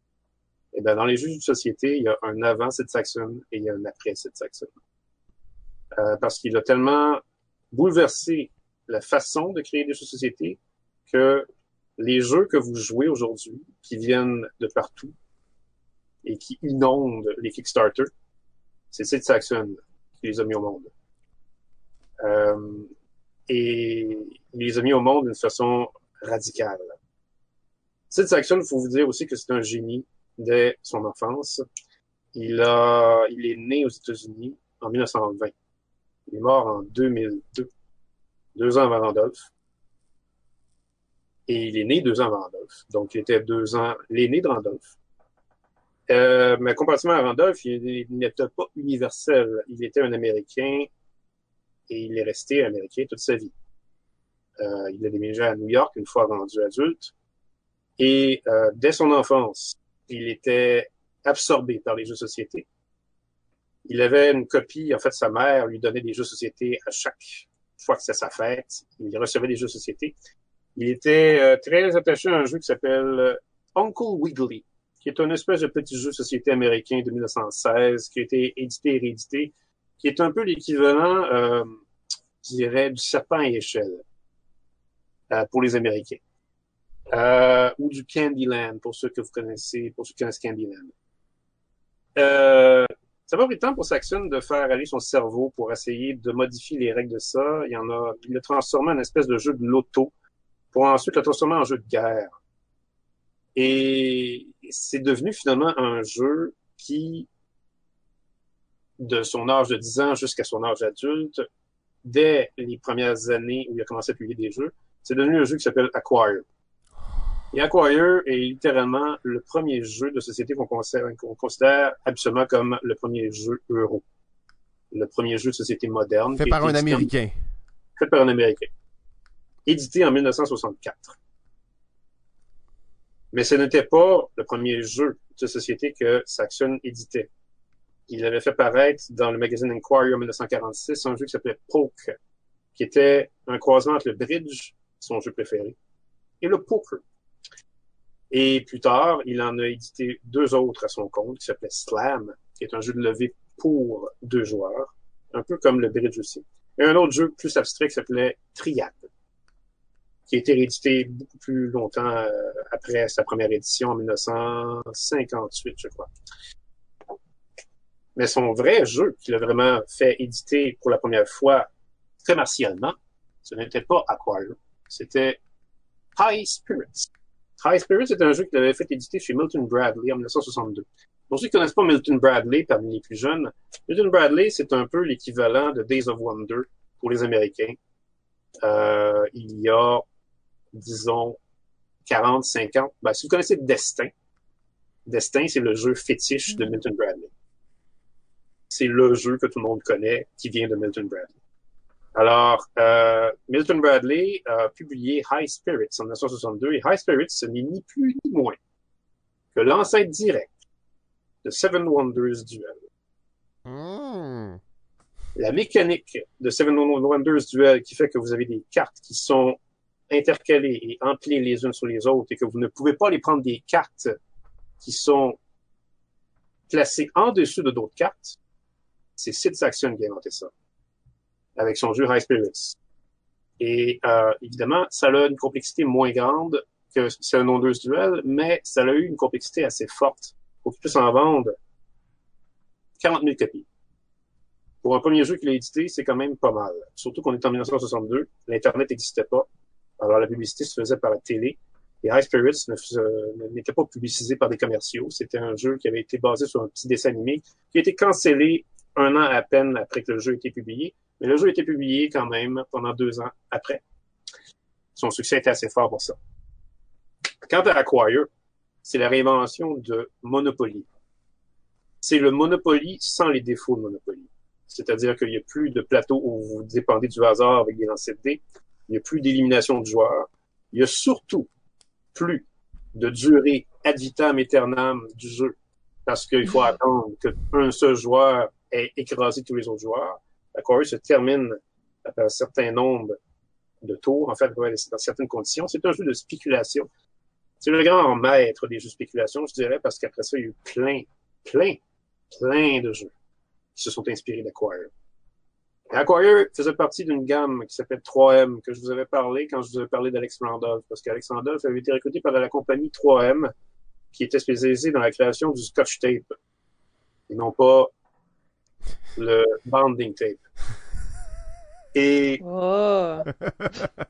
sais, je sais. Euh, et Sid Saxon euh, avait été interpellé en même temps qu'Alexandre pour diriger cette ligne-là, parce que Sid Saxon était déjà réputé comme étant un grand, un très grand collectionneur de jeux. En fait, une sommité en jeu société. Sid Saxon n'a pas été seulement le Beethoven du jeu société, il était l'historien, l'imminence par excellence du jeu société pendant tout son vivant. En 1965, la compagnie 3M, en fait, l'avait invité à faire un tour de publicité dans les médias.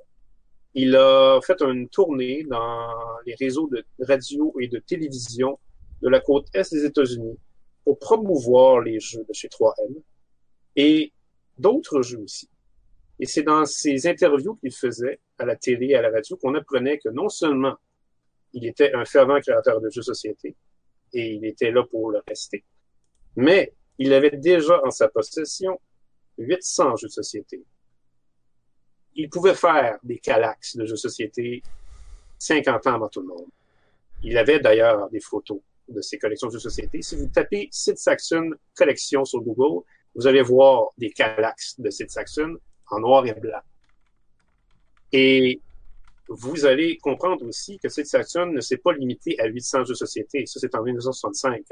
Sid Saxon est mort à 82 ans. À 82 ans, sa collection était rendue à 18 000 jeux de société. Il avait littéralement la plus grosse collection de jeux de société sur la planète. Et faut vous dire qu'il collectionnait tout dans les jeux de société, que ce soit minable comme jeu ou que ce soit un chef-d'œuvre, il l'avait parce qu'il voulait être l'historien du jeu de société. Il avait en plus 1000 brevets d'invention du jeu de société. C'est grâce à lui, en fait, qu'on a réussi à savoir ou à se faire rappeler le Monopoly était l'invention d'une femme et non pas d'un homme. Il s'appelait Elizabeth McGee. C'est lui qui nous a mis ça à jour. Et Sid Saxon, en plus, avait 300 livres qui parlaient de jeux de société, répartis en six langues différentes. Donc, c'était une imminence grise du jeu à ce point tel qu'il était en plus intéressé à rassembler les auteurs de son époque. Et c'est comme ça qu'il a fait publier en 1969 un livre d'auteur, si ça peut se concevoir, un livre d'auteur de jeux de société. Le livre des auteurs s'appelait Gamut of Game. En français, une gamme de jeux. Dans ce livre, Sid Saxon avait invité des auteurs à faire publier des jeux où on pouvait écrire et lancer des dés et écrire les résultats qu'on avait avec des jeux finalement qu'on pouvait appeler des roll and. C'est vrai ça, Pierre, là, ou t'inventes ça là, au fur et à mesure? Là? A Game of Games. Tape ça et tu vas voir que tu vas tomber de ta chaise. J'attends de voir si tu tombes de ta chaise. A Game of Game, book by Sid Saxon. Tabarnak, c'est vrai. Il nous dit pas de la merde. Il y avait dans ce livre plusieurs auteurs contemporains de Sid Saxon, dont Alex Randolph, mais aussi d'autres auteurs qui le connaissaient. Parce que Sid Saxon avait fondé une association à New York des auteurs de jeux de société. Il avait invité chacun des auteurs qu'il connaissait à publier un jeu dans son livre. C'est comme ça que Claude Soucy, par exemple, premier auteur de jeux de société québécois connu, ami intime de Sid Saxon, et aussi beau-père de son fils à Sid Saxon, puisque sa fille s'était mariée à son fils. Claude Soucy avait un jeu de publier dans ce livre qui s'appelait Lines of Action, un jeu de stratégie abstraite d'une pureté et d'une beauté de rivaliser avec les échecs. Mais ça, c'est une autre histoire. Parce que Sid Saxon, avec ce livre, a mis les lettres de noblesse qu'il avait dans le monde du jeu. Il s'est imposé à partir de ce moment-là comme un auteur qu'il fallait respecter et qui était interpellé partout. Parce qu'il continuait aussi à publier des jeux chez 3M pendant ce temps-là, dont un certain jeu qui s'appelait Bazar, 1967. Qu'est-ce que c'est Bazar? C'est l'ancêtre direct de Splendor. Parce que Splendor n'a absolument rien inventé. Si tout le monde tripe sur Splendor, tout le monde tripait sur Bazar. Parce que Bazar faisait exactement la même chose que Splendor, mais en plus abstrait. Cette section avait inventé pour enseigner l'algèbre à ses deux enfants. Et Bazar a été repris et repris à plusieurs éditions. Après ça, pendant des décennies. Il a même eu une deuxième version qu'on a appelée Samarkand. C'est un jeu qui est un peu plus thématique. Mais bon. Avec ça, Sid Saxon a plongé dans les années 70 comme un auteur de jeux hyper respecté, à un point tel qu'il se promenait dans les foires de jeux de société et il était accueilli pratiquement comme un roi. Chez Milton Bradley, entre autres, il l'était accueilli. Parce que c'est chez Milton Bradley qu'il a fait publier High Spirits, mais aussi un jeu qui s'appelait Focus. Focus, c'est un jeu d'empilement. Catégorie de jeu que Sid Saxon a littéralement inventé. Maintenant, il y a des jeux d'empilement qui existent un peu partout dans le, les jeux de société, mais Focus en était le premier. Qu'est-ce que c'est un jeu d'empilement? C'est un jeu où vous avez des pions qui s'empilent simplement, et c'est toujours le pion au sommet d'une pile qui va contrôler la pile en dessous. Après ça, vous faites ce que vous voulez avec les règles. Mais c'est ça le principe de base. Focus est devenu un succès tellement foudroyant que Sexton avait inventé en 1964, qui avait été publié en 1965, mais qui a été republié maintes et maintes fois après chez les Allemands, entre autres, parce que les Allemands s'intéressaient vraiment à fond au concept que Sixaction a inventé dans ses jeux. Focus est devenu le deuxième jeu à gagner le Spiel des Jahres, un an avant le, la forêt enchantée, ou Sagalan, que Randolph remportait l'année ensuite. Acquire, lui, était nominé pour le premier Spiel des Jahres, mais il n'a pas gagné. Et Saxon, donc, était accueilli comme un roi quand il se promenait chez Milton Bradley, par exemple, dans une foire. Saxon était tellement génial avec ses règles de jeu, il était tellement un génie du jeu, qu'il pouvait, comme un musicien génie pouvait lire une partition de musique et savoir si la musique était bonne ou pas. Saxon pouvait lire des règles de jeu et savoir si le jeu allait être bon ou pas. Il y a une anecdote, par exemple, qui faisait qu'il se promenait avec Al Newman dans une foire de jeu à New York et qu'il était rentré chez, euh, dans le kiosque de Milton Bradley. Al Newman est un auteur de jeu qui est connu, entre autres, pour un jeu qui s'appelle euh, Sun Tzu. Un jeu de, de, de, guerre pour deux joueurs. Peut-être que vous avez joué à ça. Euh, très bon jeu en passant, si, vous mettez la main là-dessus. Un autre jeu qu'il a fait aussi, c'est Winds of Thunder. un jeu moins connu, mais assez astucieux aussi, où on contrôle le vent avec des règles spéciales. C'est un jeu de pirate, en fait, où le vent joue un rôle très important. Mais bref, il se prenait avec Sid Saxon, et Sid Saxon était la royauté des auteurs de jeux, donc le président de Milton Bradley a présenté un nouveau jeu à Sid Saxon quand il était là, ça s'appelait Try Track. Si vous tapez ça dans Morgan Geek, vous allez voir que c'est vraiment pas élogieux comme score. Sid Saxon s'est fait expliquer les règles de jeu par le président. Et après ça, Sid Saxon s'est retourné vers Al Newman et les deux se sont mis à sourire. Après ça, il s'est retourné vers le président de Milton Bradley et il dit Mais ça fonctionne pas ton jeu. Et le président de Milton Bradley a dit Oui, on le sait, mais il faut pas le dire.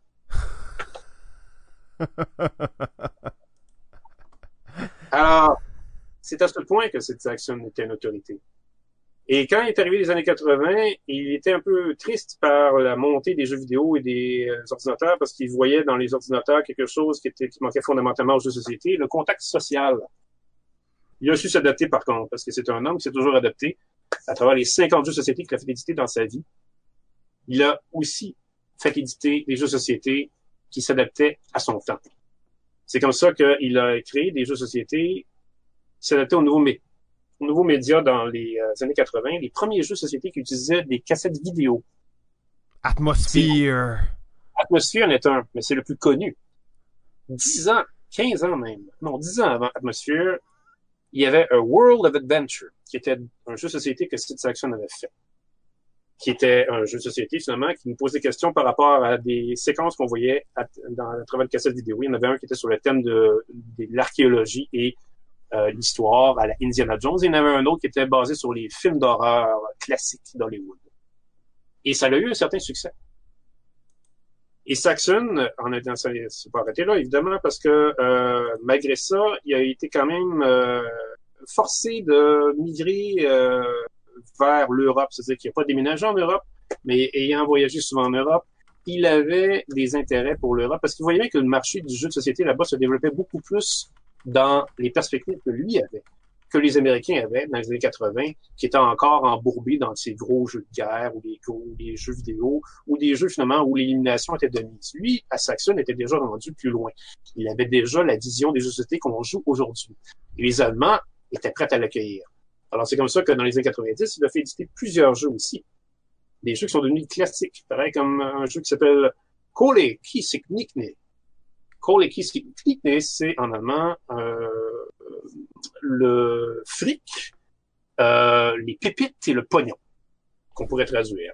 Mais au fil du temps, c'est devenu, pour euh, comme traduction, un jeu qui s'appelle I'm the Boss. Et I'm the Boss est un jeu de société que Saxon a fait qui a littéralement donné une leçon à tout le monde dans les jeux de société sur comment faire un jeu de société de négociation féroce, où est-ce que vous pouvez faire vraiment des coups pendables à tout le monde, sans pour autant les éliminer. Et c'est absolument plein de rebondissements. Plusieurs le considèrent comme le chef-d'œuvre de l'auteur quand c'est pas acquired. Et c'est un jeu qui a été réédité encore maintenant de fois. Saxon a fait des jeux comme ça jusqu'en 99 parce que en 99, en fait, il était déjà rendu à 80 ans, mais il continuait à faire des jeux. Son dernier jeu édité s'appelait Business. C'est un bazar mais un bazar encore plus poussé, plus stratégique, où il faut prévoir deux ou trois fois l'avance pour gagner. C'est un jeu qui malheureusement n'a pas été longtemps sur le marché parce que c'est une maison d'édition qui est vite devenue dans l'oubliette et seulement édité en Allemagne. Et Saxon euh, continuait à travailler sur ces jeux pendant ce temps-là. Une autre anecdote de Saxon, c'est avec Bruce Whitehill, un historien de jeux de société qui le connaissait personnellement et qui allait le voir de temps en temps et qui avait joué à sa nouvelle version de Acquire une version très luxueuse. Aujourd'hui, vous allez pouvoir trouver sur le marché d'occasion pour 300 dollars. Euh, Saxon euh, avait dit à Bruce Whitehill, euh, appelle-moi euh, n'importe quand si tu veux, mais appelle-moi surtout après 11 heures le soir, parce que avant ça, je suis toujours, je suis toujours dans mes jeux. je suis toujours en train de travailler dans mes jeux. Et en plus, sa, sa maison était bondé de jeux. Il y avait des jeux partout dans sa maison à Saxon. Il y avait une collection de 18 000 jeux, faut vous imaginer. Il y en avait partout sauf dans sa chambre à coucher parce que sa femme avait exigé qu'il n'y en ait pas dans sa chambre à coucher pour que l'obsession de l'auteur soit quand même séparée du lieu de la vie privée. Sa femme, par contre, faut penser qu'elle était très, très euh, associée à son mari. Elle l'aidait constamment à faire des tests de jeux avec lui, puis euh, elle l'inspirait aussi. Euh, mais il reste quand même que White Hill, historien du jeu qui était ami intime, ben, pas intime, mais qui connaissait Saxon, il y a une anecdote qui raconte qu'il jouait avec trois de ses amis à la nouvelle version d'Acquire. Et dans ces trois amis-là, il y en avait un qui était un peu nouveau, qui n'était pas habitué de rencontrer les autres. Et la nouvelle version d'Acquire avait une petite règle différente par, rapport aux, anciennes versions. Et euh, c'était une règle qui avait rapport avec le, départ, la, mise en place du jeu. Et, ils étaient un peu surpris de voir cette règle-là, les gars qui jouaient à ça. Alors là, Whitey a dit, ouais, il faudrait peut-être qu'on qu'on coupe, qu'on tranche, qu'est-ce qu'on va faire avec ça. Est-ce qu'on appelle ça action pour savoir qu'est-ce que qu'est-ce qu'on peut faire avec ça. Euh, puis là, ben, l'ami qui était là, qui était nouveau, ben, qui était qui était pas habitué de les voir, dit voyons, on va appeler, on va appeler ça action. T'es-tu sérieux là? Fait que Whitey dit oh, ouais, on va l'appeler. Puis l'ami il dit ouais, mais il est minuit là. Puis ça, le, dit non, non, c'est correct, on va l'appeler. Fait qu'il appelle Saxon, il s'actionnerait pas. Et Whitehill dit Ouais, euh, Sid, euh, on vient d'avoir ta nouvelle version d'Acquire, puis euh, il y a quelque chose qu'on comprend pas parce que ça commence pas comme dans les autres versions. c'est normal. Puis Sid Sakin dit Ah ouais, ouais, parce que j'ai eu un arrangement avec l'éditeur, là, il trouvait que il y avait une meilleure élégance si on commençait ça comme ça. Fait que Whitehill dit Ouais, ouais, ben, merci bien, Sid c'était bien le fun que tu, euh, que tu tranches ça. Fait qu'il raccroche, puis après ça, ben, il commence à jouer. Et ça a l'air que le gars qui était pas là souvent était complètement omnibilé. Et il a jamais vraiment, on n'a jamais vraiment su s'il croyait ou pas qu'on appelait le Beethoven des jeux en personne pour savoir si son jeu fonctionne. Saxon est mort de l'Alzheimer en 2002. Et c'est ça qui est la plus grande tristesse de son histoire, parce que le génie qu'il était a été terrassé par la pire des maladies qui peut terrasser un génie. Et voilà. Aïe, aïe, aïe, ça, c'est, ça finit ça mm. triste. Il a été effacé, son, son propre euh, esprit a été effacé. Et par la même occasion, si je me trompe pas, sa collection euh, a été dilapidée, décimée, mise aux enchères. Bien entendu, je pense qu'il y a quand même des collectionneurs de, de grosse qualité qui sont venus chercher quelque chose, mais la collection a quand même été décimée dans, dans la population. Là. Tout à fait. J'ai d'ailleurs une copie d'un jeu de cette collection-là, signé par le maître lui-même. Euh, c'est effectivement un nom de choc. Quand je voyais ça défiler, euh, je me rappelle très bien quand j'ai vu ça défiler sur eBay, j'en revenais pas de voir toutes ces ces, euh, ces, ces, dizaines, euh, ces centaines de jeux de jeux-là qui s'évaporaient comme ça à travers, euh, à travers les enchères. Mais il y a quand même plusieurs jeux qui se sont ramassés dans un musée okay. à New York. D'ailleurs, il y a euh, un musée à New York euh, consacré aux jeux de société, si vous allez là un jour. Euh, c'est un musée, c'est peut-être le plus important musée du jeu et du jouet au monde. Donc, voilà.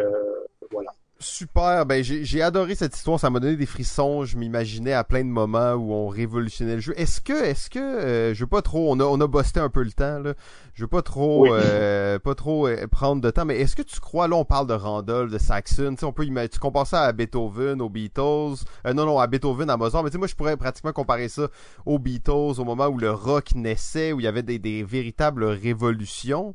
Est-ce que est-ce que c'est impossible de penser qu'on va revivre ça dans le jeu de société? Est-ce qu'on a vécu ça entre temps Est-ce que tu vois une telle révolution se produire à nouveau ou il y a trop de choses qui ont été faites depuis? Oh, ça serait difficile, je te dirais, de, imaginer ça. Euh, ça serait difficile. Parce que, tu vois, Saxon considérait que l'âge d'or des jeux de société, c'était à son époque dans les années 60. Il disait lui-même que il disait que c'était une époque où la créativité en jeu n'avait jamais été aussi forte. Euh, moi, je te dirais que la plus grosse époque en créativité de jeux de société s'est faite il y a 20 ans. Et il y en a gros qui disent que c'est dans les derniers 10 ans. Oh, Sophie, elle a dit. Justement, Sophie, qu'est-ce que tu dis de ça, toi? T'étais là, maintenant, c'est maintenant, ouais! Ah ouais, je trouve ça super intéressant pour vrai. C'est, le fun parce que c'est, des auteurs qu'on, qu'on connaît pas, tu sais. Puis euh, j'en découvre à toutes les fois où Pierre présente. Euh, l'autre fois c'était Randolph, je connaissais pas non plus. Fait que vraiment, je trouve ça beau aussi, tu sais, parce que. Puis là, je suis curieuse d'essayer l'ancêtre de Splendor. Puis euh, l'autre aussi, Acquire, qui est censé être meilleur que, que Monopoly, puis tout ça, là. Fait que ouais. Ben hâte. Bien curieuse d'essayer. Mais d'autres jeux dans ta calax, hein, un petit peu plus. C'est vrai, mais vous avez sûrement joué à des jeux de Saxon parce que vous avez sûrement joué à Can't Stop. Hmm, je suis pas sûre. Ah. Can't Stop, c'est le- jeu de Saxon qui s'est vendu le plus. Ça s'est vendu à 350 000 copies. Ça a toujours été édité. Euh, c'est un jeu où Stop! Euh, on ne peut pas s'arrêter de jouer à Can't Stop. Désolé, je me suis emballé un peu. Euh, C'est le fameux, c'est un des jeux, c'est peut-être le jeu qui a, qui a été le plus euh, influençable, le- qui a le plus influencé les jeux où vous brassez des dés, où vous rebrassez des dés, où vous rebrassez des dés. Can't Stop! Oh, Ah, tu vois. Simon, Ça, là. de long, On est rendu ailleurs. Non, non, mais c'est ma version homemade de Can't Stop, faite en bois pur. Mhm. Excusez-moi, j'ouvre ça. Bon, j'ai des petits jetons ici, des affaires de même, mais le jeu, ça ressemble. C'est ça, Can't Stop. C'est dirait. exactement ça. Ça a d'ailleurs la forme d'un stop. Ouais. Can't stop! Euh, oui, oui, ok. Ben, euh, on là-dessus. Donc, euh, ben, merci Pierre euh, d'avoir euh, d'avoir partagé encore une fois cette histoire d'un auteur euh, tellement important mais méconnu euh, à notre époque avec la, la quantité phénoménale de jeux qui sortent. On oublie un peu des fois de regarder du côté du passé et de voir qu'il y a des gens qui ont pavé ce chemin. Euh, je vais maintenant te demander, juste pour terminer, euh, parce qu'on termine toujours comme ça avec nos, nos chroniqueurs chroniqueuses. Qu'est-ce qui s'en vient pour toi? C'est quoi tes prochains projets? Tu nous parlais que tu playtestais des jeux, tu fais des choses comme ça. Qu'est-ce qui se passe? Parle-nous de ça. Oui, euh, ben, c'est-à-dire que je suis en train de faire des tests de jeux pour, euh, ben, entre autres, euh, le village euh, de Calixto-la-Vallée. Le village de Calixa-la-Vallée, c'est quoi ça? C'est un vrai truc ou t'inventes ça, là? Non, non, non, c'est c'est vraiment vrai. la Euh, confiance règne, Simon. ouais, ouais, non, mais avec Pierre, on sait jamais. Il peut toujours inventer quelque chose. Bang! Village de Calixto-la-Vallée euh, veut fêter euh, son existence à chaque année avec des festivités, mais cette année, ils ont décidé de fêter ça en faisant un jeu de société. Oh. pour leur population. Alors, ils ont fait appel à nos services sur le Commus pour qu'on leur crée un jeu. Gros worker Sur placement ou quelque chose de complexe? Non, non, non, non. On parle d'un jeu très grand public. Euh, ça peut en fait être un jeu qui serait le mélange entre le toc et le bingo. Euh, ça m'a l'air un peu euh, simpliste comme ça, même très hasardeux, mais euh, ça n'est pas tant que ça. Euh, on, on a, on a quand même euh, jusqu'à maintenant travaillé sur une façon de jouer à ce jeu-là qui va quand même emprunter pas mal au jeu qu'on joue. Ok. Dans le- Fait que ça peut être bon, là. Ça va être bon même si c'est un mélange de toc et de bingo, là. Ouais, ouais, ouais, tout à fait, parce qu'il y a, y a quand même euh, beaucoup de petits éléments dans ce qu'on a fait qui euh, vont faire penser à des jeux qu'on joue euh, très Hmm. populaires. Très cool, très cool ça. Ben bonne chance pour ça. Euh, J'imagine que vous cherchez toujours des playtesteurs. Euh, Vous pouvez trouver ça sur On en cherche toujours, euh, effectivement, si... euh, dans oui. le chat. On vous met ça, les liens vers tous nos invités. Là, on met celui de tout le monde, mais Locomuse est là. Mix Deal, Mix Deal, Sophie. Big deal. Qu'est-ce qui se passe pour toi? Oui. Je sais que tu as hâte d'aller te baigner. On a dépassé de 30 minutes. Merci d'être encore là. Euh, Qu'est-ce qui se prépare pour euh, de ton côté? Écoute, les vacances, euh, officiellement. Oh, Euh, ben mais-. Mhm. Mais non, euh, je vais avoir un, un unboxing surprise encore cette semaine. euh, puis puis c'est ça. Je dis pas le nom de la compagnie, ça va être une surprise. Tout le monde, Dis-nous juste attention. le poids. On veut juste savoir le poids de la boîte. Ah, quand même raisonnable Ah, celui-là. Ben, il vient, ok. il vient en deux waves là. Fait que, fait que c'est ça. Quand ça pèse moins qu'un petit bébé naissant, tu te dis que c'est correct. tu sais. Ouais, je sais pas en fait combien il pèse. Ah, C'est une bonne question. J'ai pas reçu de poids, j'ai juste reçu l'avis de- d'expédition. il allait approcher. Fait que, ouais, fait que je vous mets ça en ligne, euh, c'est ça, mardi, comme d'habitude. Merci, il y en a qui me souhaitent des bonnes vacances dans le chat. Euh, sinon, euh, sinon c'est ça, toujours un podcast. Euh, là, je commence une nouvelle série de podcasts qui s'appelle le Lexique ludique. Oh, on l'a perdu, hein? ça, ça, ça, ça donne vraiment un bon... Le bon, lexique ludique est parti. Je vous avais dit, à une heure Ouais. et demie, elle tombe en vacances. Elle, c'est ciao, bonne journée. Euh, donc, ben, on va, on va tout de suite passer à, à Elsa. Euh, moi, je, je, ah, ben oui. moi, j'ai ça, euh, je pense que je partirai tout de suite parce que probablement qu'elle est rendue dans ta piscine. ah, ah c'est ça, j'ai elle, elle était dans son char tout le long, hein. Euh, ben, elle va, elle va revenir très bientôt. Toi, Elsa, Ludipsy, euh, qu'est-ce qui se passe de votre côté? Je sais qu'il y a toujours des nouveaux collaborateurs, des nouveaux podcasts, des nouvelles vidéos. Qu'est-ce que tu nous prépares? Oui, non, ben c'est ça, plein de collaborations. Dans le fond, j'avais, j'ai ouvert la semaine dernière la section plus euh, jeux vidéo. Euh, je suis en train de collaborer avec euh, Simon Delorme, qui est un, un, neuropsychologue. Fait que là, on collabore en essayant d'analyser un peu des jeux vidéo euh, au niveau de la psychologie, justement, puis euh, des, l'intégration de la ludification. Sinon, au niveau des jeux de société, j'ai fait une autre collaboration avec un concepteur de jeux, Jeux Fast 4 que j'ai publié une podcast puis un article sur la conception de jeux euh, cette semaine. Et également, euh, j'ai commencé à faire des, petites capsules euh, plus au niveau de la santé mentale où je vais présenter des concepts en psychologie, puis des petites capsules où euh, on m'a posé certaines questions, mais si ça serait pertinent de répondre aux questions sous forme de capsules que j'ai présentées en live sur euh, Facebook. Donc, euh, tout ce qui est, exemple, justement, ben, comme tu nommais tout à l'heure, c'est comment intégrer, exemple, le, le, système de renforcement dans le design de jeu, euh, tout ce qui est la psychologie du consommateur, comment, exemple, les types de personnalités des joueurs vont influencer justement l'achat de différents types de jeux. Donc, j'ai combiné plein d'intérêts, puis en même temps, essayer de répondre aux questions. Euh, puis ça me pousse à faire des recherches de mon côté. Je trouve ça super stimulant. J'ai commencé ça. Très, très cool. Bonne chance pour ça. On continue de suivre. Je vous remets le lien, bien entendu, dans le chat. N'hésitez pas à suivre là-dessus. Et on va retourner à Sophie qui est de retour. Bonjour, Sophie. Bonjour. je voulais commencer mes, mes vacances plus vite. Ben ouais, on s'est dit, le lexique, c'était assez pour elle. Bang, elle est partie. Et voilà. Ouais, non, c'est ça. J'ai continué puis je me suis rendu compte que c'est ça, ça marchait plus. Euh, mais c'est ça, le lexique ludique, fait que c'est une série de podcasts, ça a été une série de vidéos aussi euh, pour les nouveaux dans les jeux de société. Fait que démêler tout ça, démêler c'est quoi les types de jeux, démêler, euh, euh ben c'est ça, plein plein de choses, plein de trucs pour ceux qui débutent. Fait qu'on va continuer justement les trucs de Sophie. Ah ben très très cool, euh, bonne chance pour ça. Merci beaucoup tout le monde d'avoir été là. C'était la dernière fois que nous avons vu ces trois, euh, que nous voyons ces trois collaborateurs dans la Grande Messe saison 2. Euh, ils, elles ont fait chacun deux apparitions, c'était le mandat. Ben oui, effectivement, c'est triste. J'aurais aimé que ça dure plus longtemps. C'est beaucoup de travail, beaucoup d'organisation. déjà pour vous, merci beaucoup parce que je sais que vous travaillez fort pour préparer vos chroniques il y aura une saison 3. Il y aura une saison 3, inquiétez-vous pas. Et il y a des très bonnes chances qu'on retrouve euh, nos collaborateurs et collaboratrices. D'ailleurs, vous pouvez euh, payer 25 sous pour voter pour eux, pour vous assurer qu'ils ne soient pas éliminés. Là. Ah non, on n'est pas à la bonne émission. Euh... Votez pour moi, votez pour moi.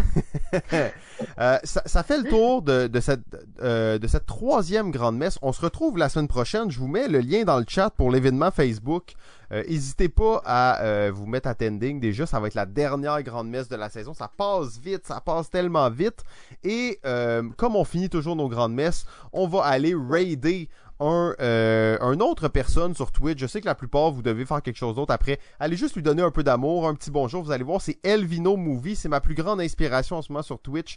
À cause de ce mec, je n'ai pas dormi pendant deux jours. Euh, une mini crise psychotique. Donc, tout le monde, je vous souhaite une très très bonne fin de soirée et je vous dis Amen.